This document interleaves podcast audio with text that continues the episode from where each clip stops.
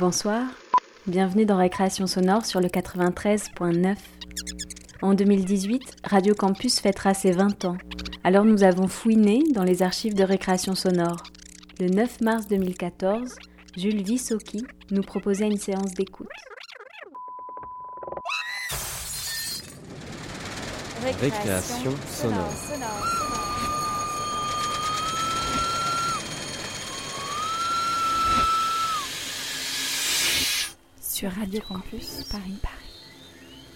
Bonsoir à tous et bienvenue dans Récréation sonore.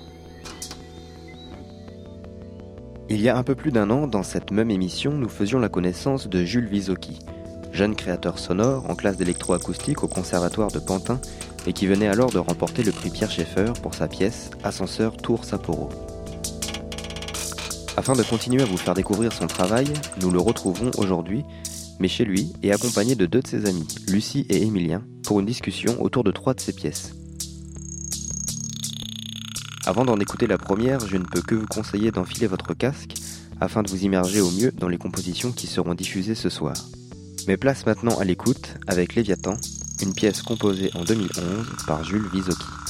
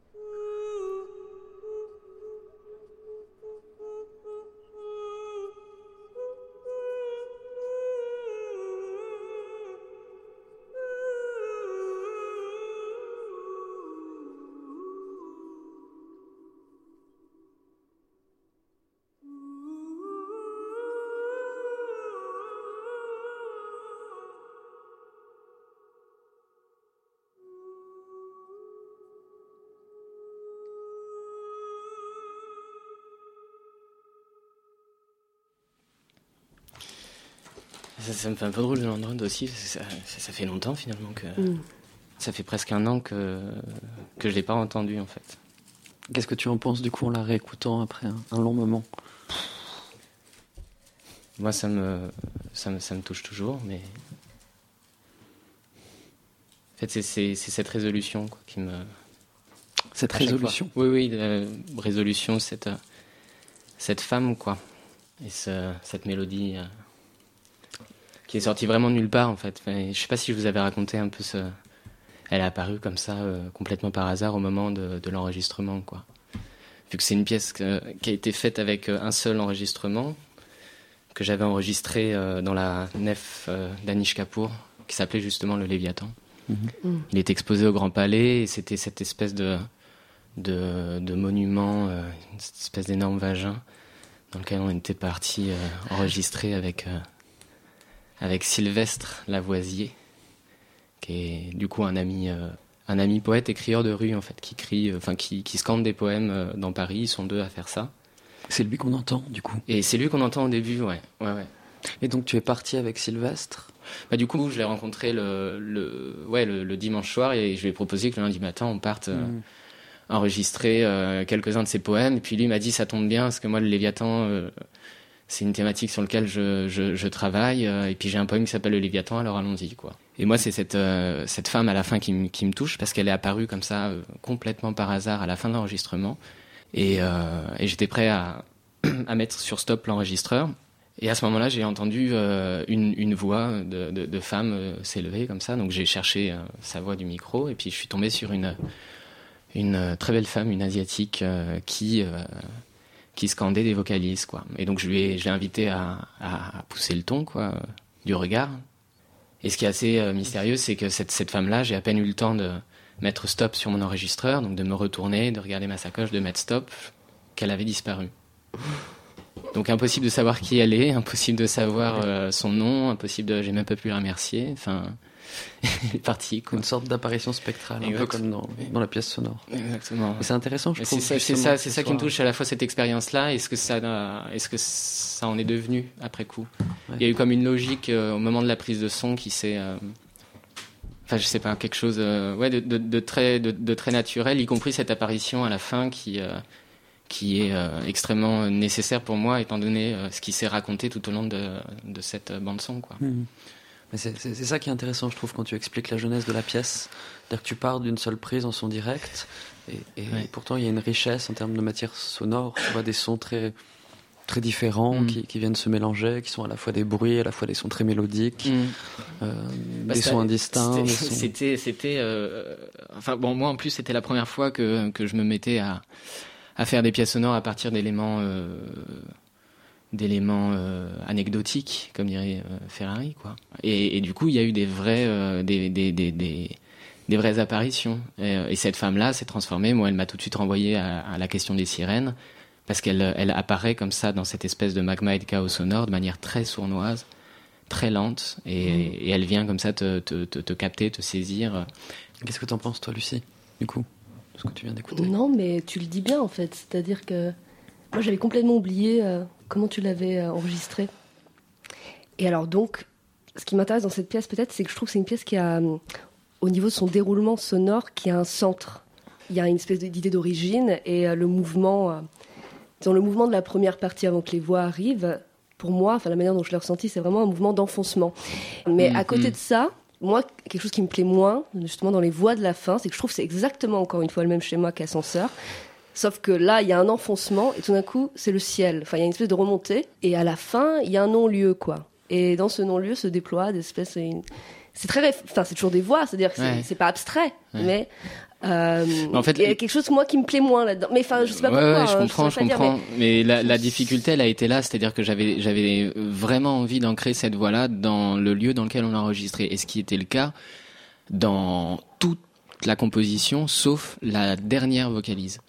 Et en fait, ça a été très compliqué parce que jusqu'à la fin, j'avais envie de qu'elle soit encore ancrée dans, dans le Léviathan d'Anish Kapoor.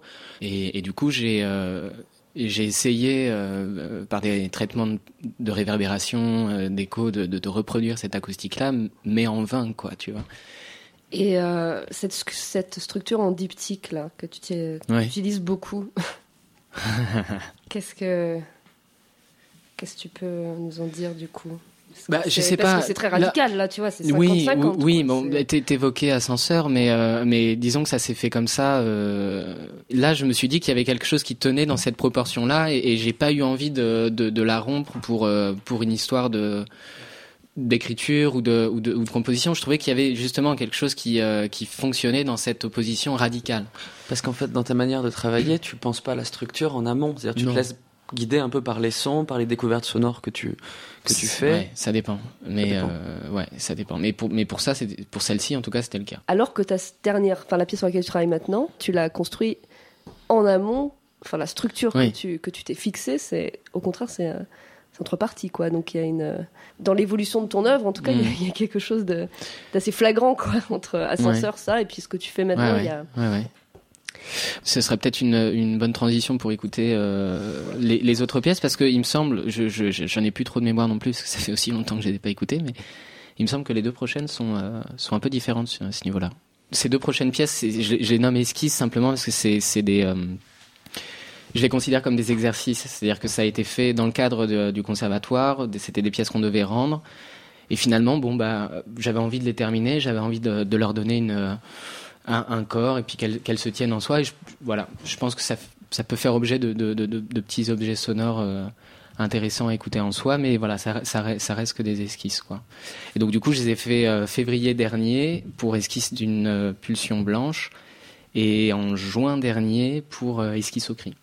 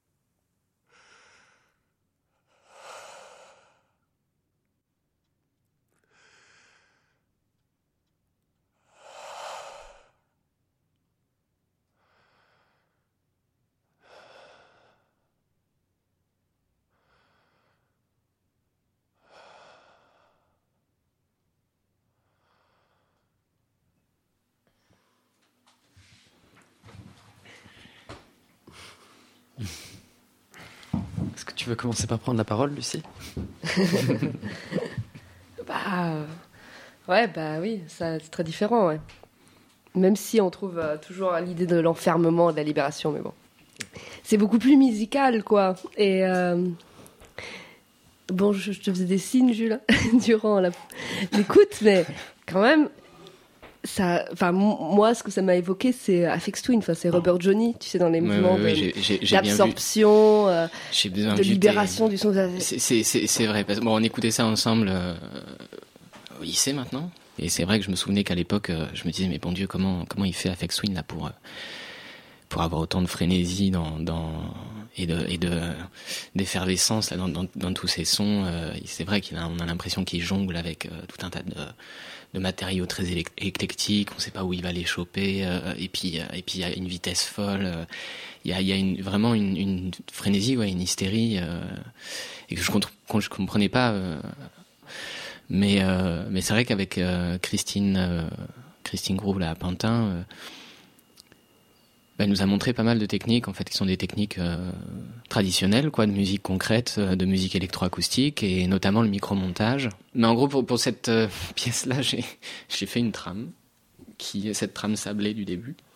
Et, et après, j'ai fait émerger des, des éléments d'ordre itératif. Et je me suis mis à, euh, bah, à m'amuser avec. C'était un peu la première fois que, que je m'amusais avec des sons, je veux dire, sans les prépenser, justement. Tu vois, on, en, on en a parlé un peu, mais euh, c'est que là, j'avais vraiment aucune, euh, aucune intention, aucun scénario dans la tête, aucune idée euh, de... de... J'y allais vraiment en, improvisation sur le banc de montage, hein, sur, en, en- studio, mais, mais en improvisation. Et, euh, et voilà. Et, de, et au fur et à mesure, je, je, je, je, je- j'emmagasinais, glanais des matières et, et, euh, et je les juxtaposais. Donc après, il y a eu le micro-montage.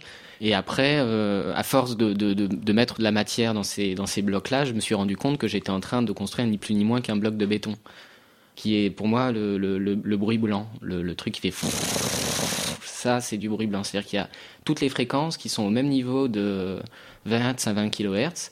Et quand on regarde ça sur un spectrogramme, c'est un rectangle. Bon. Et il y a toutes les fréquences dedans, et donc il n'y a plus de place pour rien. C'est intéressant ce que tu dis, parce qu'en plus, non seulement c'est un rectangle, tu dis sur le spectrogramme, mais Oui. c'est vraiment un bruit qui fait écran, quoi, par rapport à notre position d'écoute. Il vois, masque tout. Qui, qui masque, qui parasite, qui. Oui. qui euh, C'est- un- prendre un. C'est pour un bruit d'analyse. C'est avant tout fait pour calibrer. On calibre des Mm. enceintes avec ça, ou on calibre, où on, on mesure la réponse impuls, enfin pas la réponse impulsionnelle, mais la réponse fréquentielle d'une salle. Et donc voilà, là l'idée c'était de me, de me, de me dire bon bah si je continue à remplir mes petits carrés là de plein de sons, à un moment donné, je vais forcément arriver au blanc. Mhm. Mais au niveau du rythme, moi je trouve, enfin, je trouve que la pièce en elle-même, elle révèle le modèle de ce rythme, c'est-à-dire espèce de la respiration hystérique. C'est comme si toute la pièce euh, s'éclairait rétrospectivement, c'est-à-dire que c'est c'est le modèle imaginaire, c'est cette espèce de, si tu veux, ça, tous les moments de, je sais pas comment euh, les décrire, mais Des, trames euh, et, abstraits. et, et des, et la manière, dont abstraits. elle, ouais. la manière dont elle, dont elle est structurée, cette partie-là, c'est, je trouve que c'est comme si elle prenait pour modèle ta propre respiration à la fin, tu vois. Ah oui, ah, c'est marrant, j'ai pas comme fait ce si, rapprochement. là. mais au début, tu fais des respirations sonores, c'est-à-dire quand il Oui, y a cette exact, absorption, c'est ce qu'on voit dans les blockbusters, t'es genre, chou, chou, Mm. tu vois, Mm. et c'est des respirations. Est-ce que tu, espèce de, tout d'un coup, le retour à, à l'organique à la fin avec toi, etc. Mm. Enfin, parce que c'est ta voix, hein, Oui. c'est tes respirations à toi. Et donc, c'est la même personne, c'est-à-dire que le début, c'est presque comme si, euh, voilà, il y a le Mm, corps, mm, finalement, l'organique gagne, puis Oui, tu c'est reviens. ça. C'est ça Mais, qui est un euh, peu, c'est un peu l'élément narratif, quoi. Parce que c'est vrai que tu es dans cette espèce de thème assez classique, en même temps très intéressant, euh, un peu de, oui, de combat ou de bataille entre entre le machinique et, et l'organique. Mais sur, euh, au niveau du, du récit, euh, ce que je trouve intéressant dans tes pièces, c'est qu'il y a toujours, euh, il y a toujours un retour à, à l'image à la fin, quoi. Et pour moi, ce que j'appelle un retour à l'image dans, dans, dans le cadre de ton œuvre, c'est euh, c'est un retour à l'humain, en fait. C'est-à-dire à la fois dans bon alors je, je parle d'une pièce qu'on n'écoute pas c'est dommage mais ascenseur c'est Mm. juste un ascenseur au début et ensuite les voix humaines arrivent et il y a un retour à l'image enfin pour moi hein. Oui, pourtant, C'est ce que je ressens. Et ici, même s'il n'y a pas de voix, il n'y a pas de langage, mais Mhm. ça passe toujours par le corps, quoi. Et là, d'autant plus que c'est ton propre corps, que, enfin, et là, c'est. Mais c'est vrai que tu vois, par exemple, ce sentiment d'être constamment ballotté entre quelque chose qui est de l'ordre du figuratif, quelque chose qui est de l'ordre de l'abstrait, euh, comme le dit justement Lucie, je trouve que c'est plutôt la question de la référence, quoi. Comment on, confère à ce son une origine, quoi, ou comment on repère son origine, ou comment on arrive. Et à chaque fois, tu vois, là, c'est une pièce qui est peut-être plus expérimentale, moins structurée. C'est vraiment l'histoire entre guillemets de d'une bataille entre un corps et une machine. Et puis bon, mais même toi, tu vois, dans ta position, je trouve, de compositeur, c'est intéressant cette idée du corps, cette place de l'organique. C'est même plus que ça, à mon avis. Euh, la seule chose qui pour moi est référentielle dans le, le travail sonore de Jules, c'est le corps humain même Matin au bord de l'Erdre, qui est la pièce qu'il a composée à partir des sons qu'il a fait sur son tournage, la nature, ça n'a rien de référentiel. C'est-à-dire, la, nature, tu, produis quelque chose de complètement abstrait. Enfin, on l'a vu avec la première, avec Léviathan. Mm. les vagues, c'est. Mais le point de référence de, cette première partie de ton œuvre, c'est euh, c'est le corps humain. Et c'est c'est ça, qu'est-ce qui est référentiel à la son, c'est ce dont on peut se faire une image. Donc la seule chose dont on peut se faire une image, c'est ça, c'est le corps. Mm. Voilà. Très bien. Très bien.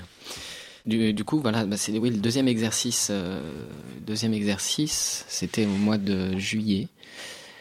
J'avais commencé effectivement à travailler sur ma, ma prochaine pièce qui n'est pas encore euh, aboutie, mais euh, enfin voilà. Donc du coup, c'était un exercice vraiment comme un exercice préparatoire à la prochaine pièce, même si elle s'en dégage clairement. Ça n'a rien à voir avec ce que je pense faire par la suite, mais mais du coup, voilà, c'était un exercice dans cette optique-là, d'où le nom euh, esquissocrie, quoi, parce que ça, ça, traite euh, de ça.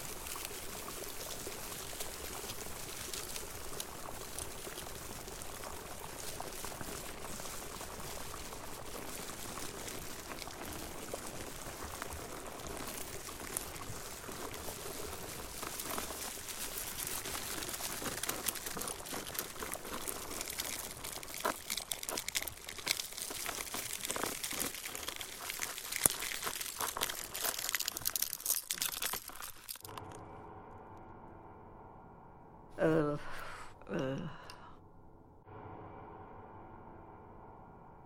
U, euh, y a.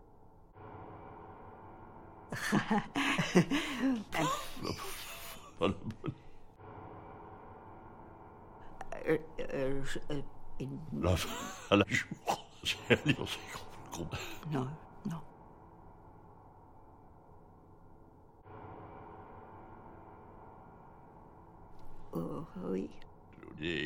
il, il a. Euh.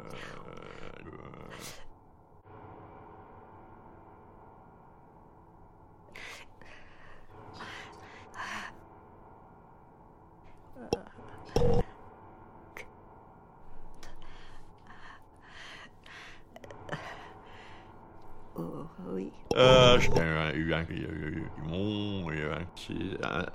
qui. qui. qui. Euh, euh.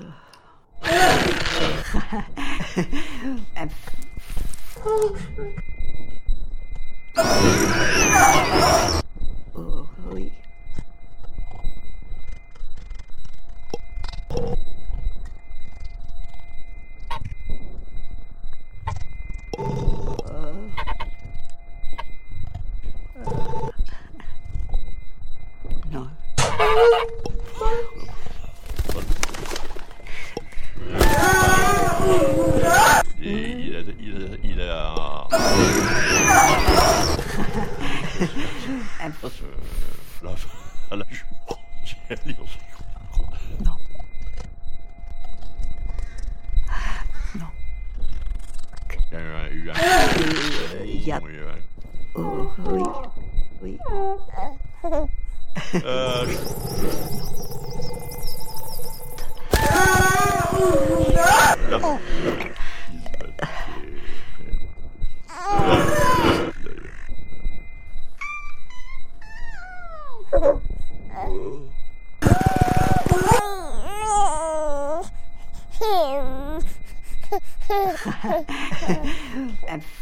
Oh,